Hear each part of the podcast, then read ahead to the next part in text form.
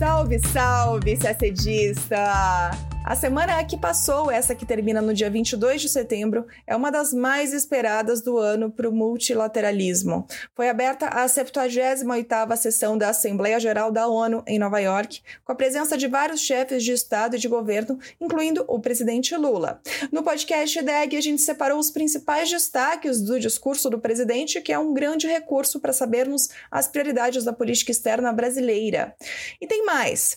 Falaremos da cúpula da ambição climática, do debate sobre uma possível missão da ONU no Haiti, dos acordos de cessar-fogo entre Armênia e Azerbaijão e entre Colômbia e dissidentes das Farc, do estopim e das consequências da crise diplomática entre Canadá e Índia e do BBNJ, o Tratado sobre Biodiversidade Marinha para além da jurisdição nacional, que o Brasil acaba de assinar.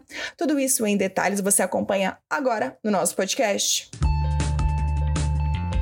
Líderes e representantes dos 193 países da ONU se reuniram em Nova York esta semana para a abertura da 7 e 8 Assembleia Geral das Nações Unidas, um momento importante para o multilateralismo em que os membros da ONU discutem os principais desafios globais. É tradição que o representante brasileiro seja o primeiro a discursar, pois então, na terça, dia 19, o presidente Lula abriu os debates. É altamente recomendável que vocês vejam o discurso na íntegra, mas aqui vão alguns destaques. Lula disse que o Brasil está de volta para dar sua devida contribuição ao enfrentamento dos principais desafios globais. Entre esses desafios estão a insegurança alimentar e energética, a intolerância, tudo isso agravado por crescentes tensões geopolíticas e que, para o presidente, poderiam ser resumidas em uma palavra: desigualdade, que está na raiz desses fenômenos ou atua para agravá-los. Um grande espaço foi dedicado à mudança climática, que Lula também relacionou à desigualdade. Ele lembrou que são as populações vulneráveis do sul global as mais afetadas pelas perdas e danos causados pela mudança do clima. E disse que o Brasil está na vanguarda da transição energética e que já registrou uma queda de 48% no desmatamento na Amazônia este ano. Ele também citou a cúpula de Belém e o lançamento de uma nova agenda de colaboração entre os países que fazem parte da Amazônia. E voltou a cobrar dos países ricos a promessa de destinar 100 bilhões de dólares anuais aos países em desenvolvimento. O presidente também afirmou que os princípios do multilateralismo estão sendo corroídos. Nas principais instâncias da governança global, negociações em que todos os países têm voz e voto perderam fôlego para o presidente. Disse ele, abre aspas, quando as instituições reproduzem as desigualdades, elas fazem parte do problema e não da solução, fecha aspas. Sobre os conflitos em curso, Lula citou a persistência da crise humanitária no, no Haiti, o conflito no Iêmen Iêmen, as ameaças à unidade nacional da Líbia e as rupturas institucionais em Burkina Faso, Gabão, Guiné, Mali, Níger e Sudão. Também citou, é claro, a guerra na Ucrânia. Diz ele, abre aspas, não subestimamos as dificuldades para alcançar a paz, mas nenhuma solução será duradoura se não for baseada no diálogo, fecha aspas. Ele criticou também o excesso de investimentos em armas em detrimento dos investimentos em desenvolvimento.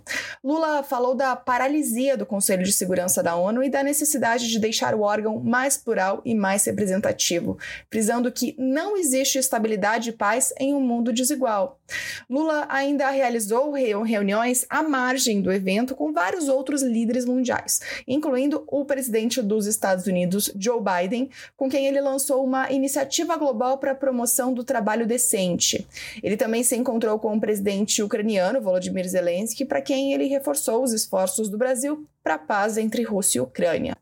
Já o ministro das Relações Exteriores, Mauro Vieira, realizou encontros bilaterais com outros chanceleres e participou de reuniões de alto nível, como o G4, L69, BRICS, IBAS, Mercosul e o Grupo de Contato de Chanceleres da América do Sul, além de debate aberto do Conselho de Segurança das Nações Unidas. Joe Biden foi o único líder de um país membro permanente do Conselho de Segurança da ONU a participar da Assembleia. França, Reino Unido, Rússia e China apenas enviaram representantes. Ainda em Nova York, o secretário-geral da ONU, Antônio Guterres, aproveitou a presença dos líderes dos países e convocou a cúpula da ambição climática. Foi na quarta, dia 20. Na abertura, Guterres disse que, se nada mudar, vamos atingir um aumento de 2,8 graus Celsius na temperatura global e caminhar em direção a um mundo perigoso e instável. O secretário-geral apelou aos principais países emissores, que, segundo ele, são os que mais se beneficiaram dos combustíveis fósseis, para que fizessem esforços adicionais para reduzir os seus gases de efeito estufa. Na última reunião do G20, as principais economias mundiais concordaram em triplicar a implementação de energias renováveis até 2030. Guterres destacou que é necessário que os países membros da OCDE, a Organização para a Cooperação e Desenvolvimento, parem de usar o carvão, o pior dos combustíveis fósseis, até 2030 e o resto das nações até 2040. O objetivo da cúpula era divulgar os planos climáticos de cerca de 30 líderes internacionais que participam do evento, incluindo representantes da Alemanha, França, Canadá, Colômbia e Chile. O Brasil foi representado no evento pela ministra do Meio Ambiente e Mudança Climática, Marina Silva. Só que os dois maiores poluentes do planeta não estiveram presentes na cúpula, nem os Estados Unidos e nem a China. Outra ausência notável é a do Reino Unido. O primeiro-ministro britânico, Rishi Sunak, também ausente na Assembleia Geral da ONU, sugeriu na terça-feira que poderia revisar seu objetivo de alcançar a neutralidade de carbono até 2050. Revisar, a gente diz quando, quando o termo é revisar, é para baixo, é para alcançar neutralidade para depois de 2050. Bom, não houve nenhum compromisso formal na cúpula, mas o evento é visto como um impulso para a COP28, que acontece em dezembro em Dubai e reunirá representantes dos quase 200 países que participam das negociações sobre a mudança climática. Ainda falamos da crise no Haiti, um assunto que foi muito debatido na Assembleia Geral da ONU. Ainda em Nova York, no encontro entre Biden e Lula, o presidente norte-americano pediu a Lula que apoie uma missão multilateral de segurança no Haiti. Essa missão está sendo debatida no Conselho de Segurança da ONU. Lembrando que o Brasil liderou uma força de paz da ONU no país, que foi a MINUSTAH, de 2004 a 2017. E o que está acontecendo agora no Haiti? Num contexto de violência por disputas entre gangues que já vem se arrastando há bastante tempo, um desses grupos convocou um movimento armado para derrubar o governo de Ariel Henry. Isso foi nesta semana. A crise não é de agora. Vale lembrar que Henry chegou ao poder há dois anos em outro contexto de crise, quando o presidente Jovenel Moïse foi assassinado em Porto Príncipe por mercenários em julho de 2021. O líder dessa gangue, conhecida como G9, além de convocar um movimento armado, disse que os homens sob o seu comando lutarão contra qualquer força multinacional que cometa abusos contra o seu povo. Ele refere justamente a esses debates no Conselho de Segurança da ONU, que em algumas semanas pode sim aprovar o envio de uma força multinacional para apoiar a Polícia Nacional Haitiana no combate à violência armada. O Haiti também enfrenta uma crise com a vizinha República Dominicana, que fechou suas fronteiras com o país na sexta, dia 15. A medida foi tomada após um conflito que envolve a construção de um canal destinado a desviar as águas de um rio comum aos dois países para vendê-las a agricultores. Essa gangue, G9, já afirmou que irá apoiar com armas a construção desse canal. Bom, sobre o pedido de Biden a Lula em Nova York, o assessor do presidente para assuntos internacionais, o embaixador Celso Amorim, disse à imprensa que uma participação em uma nova missão pelo Brasil só faz sentido se houver um forte viés de desenvolvimento econômico e social no Haiti para além da dimensão da segurança. Um país que já demonstrou interesse em liderar essa força de paz no Haiti, se ela ocorrer, é o Quênia. Nesta quarta, dia 22, o país estabeleceu relações com o Haiti. Segundo o governo norte-americano, o Conselho de Segurança da ONU poderá votar sobre a força multinacional para o Haiti nos próximos dias. Agora falamos de outro conflito, agora lá na região entre o Azerbaijão e a Armênia. Na quarta, dia 20, esses dois países aceitaram uma proposta de cessar-fogo na região de Nagorno-Karabakh. O acordo foi mediado pelas forças de paz da Rússia que atuam na região. O cessar-fogo ocorre um dia depois que o Azerbaijão atacou a região, alegando uma campanha antiterrorista contra as forças separatistas armênias que buscam autonomia local.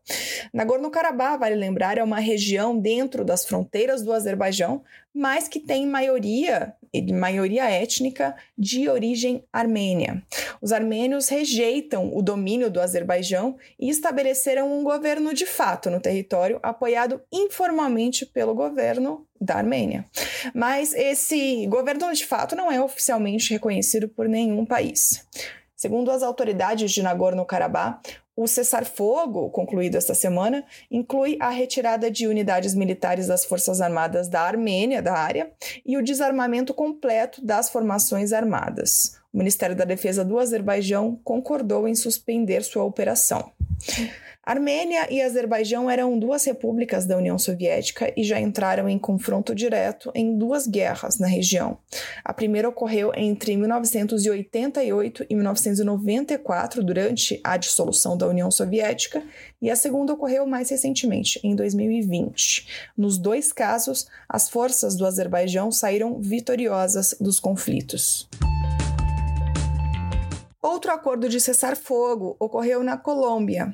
Também no dia 20, o governo colombiano e o Estado-Maior Central, como é conhecido o maior grupo de dissidentes das Farc, essas duas partes informaram que iniciarão as negociações de paz em 8 de outubro. Os diálogos ocorrerão na cidade de Tibu, localizado no departamento de norte de Santander, na fronteira com a Venezuela. Esse grupo, a EMC, Estado-Maior Central, foi fundado por ex-membros dissidentes dos agora desmobilizados rebeldes das FARC, Forças Armadas Revolucionárias da Colômbia. Esse grupo de dissidentes, eles rejeitaram aquele acordo de paz que colocou fim ao conflito armado entre Colômbia e FARC em 2016. Agora, esse acordo entre as partes, anunciado nesta semana, prevê um cessar-fogo bilateral temporário em todo o território colombiano, que está previsto para ficar em vigor por 10 meses até 8 de agosto de 2024. Agora falamos da crise diplomática entre Canadá e Índia. Na quinta-feira, dia 21, o governo da Índia suspendeu a emissão de vistos para cidadãos canadenses. A decisão escala a crise diplomática entre os países iniciada na semana. A crise explodiu na segunda-feira, quando o presidente canadense Justin Trudeau anunciou a expulsão do diplomata-chefe de inteligência da Índia do país. A justificativa era de que a inteligência canadense suspeitava de que o governo indiano estivesse envolvido na morte do ativista Hardip Nijar em junho. Nijar foi assassinado na cidade de Surrey, no Canadá. Ele foi assassinado a tiros por dois homens encapuzados do lado de fora de um templo. Ele, que era ativista favorável à criação de um estado Sikh na região do Punjab, na Índia, era procurado pelas autoridades indianas por acusações de terrorismo e envolvimento em assassinatos. A Índia chamou as acusações de absurdas e, em represália, expulsou um diplomata canadense. Nesta quarta, o governo indiano ainda recomendou que seus cidadãos evitassem viagens ao Canadá.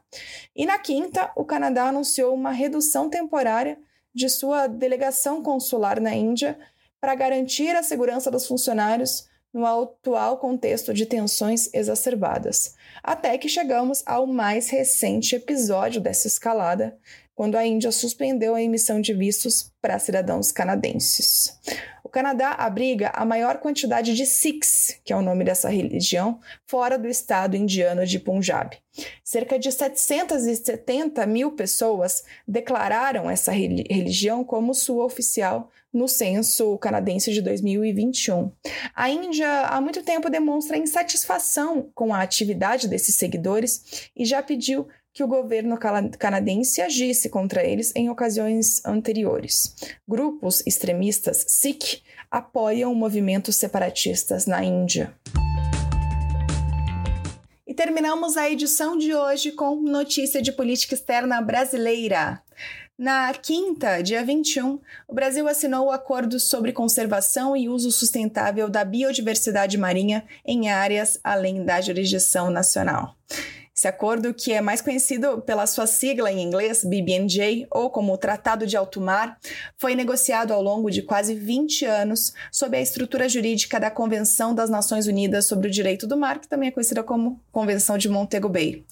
Ele estabelece um conjunto de regras aplicáveis a atividades relativas aos recursos biológicos conduzidas em alto mar e nos fundos marinhos internacionais.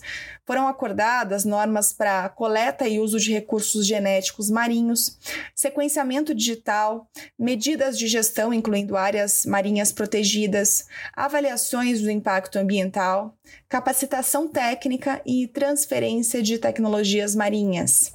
O Brasil foi importante ator nas negociações do tratado e, segundo o Itamaraty, o resultado dessas negociações atendeu às demandas dos países em desenvolvimento, que trabalharam para consolidar o princípio de que a biodiversidade marinha, fora das jurisdições nacionais, é patrimônio comum da humanidade. O acordo cria, em consequência, um mecanismo de repartição de benefícios advindos da exploração científica e econômica de recursos genéticos marinhos em alto mar. Ainda segundo o Itamaraty, ao assinar o acordo, o governo brasileiro reforça seu compromisso com a conservação e o uso sustentável dos nossos oceanos e também com o multilateralismo. E a gente termina o nosso podcast por aqui. Uma ótima semana, bons estudos e até sexta-feira que vem.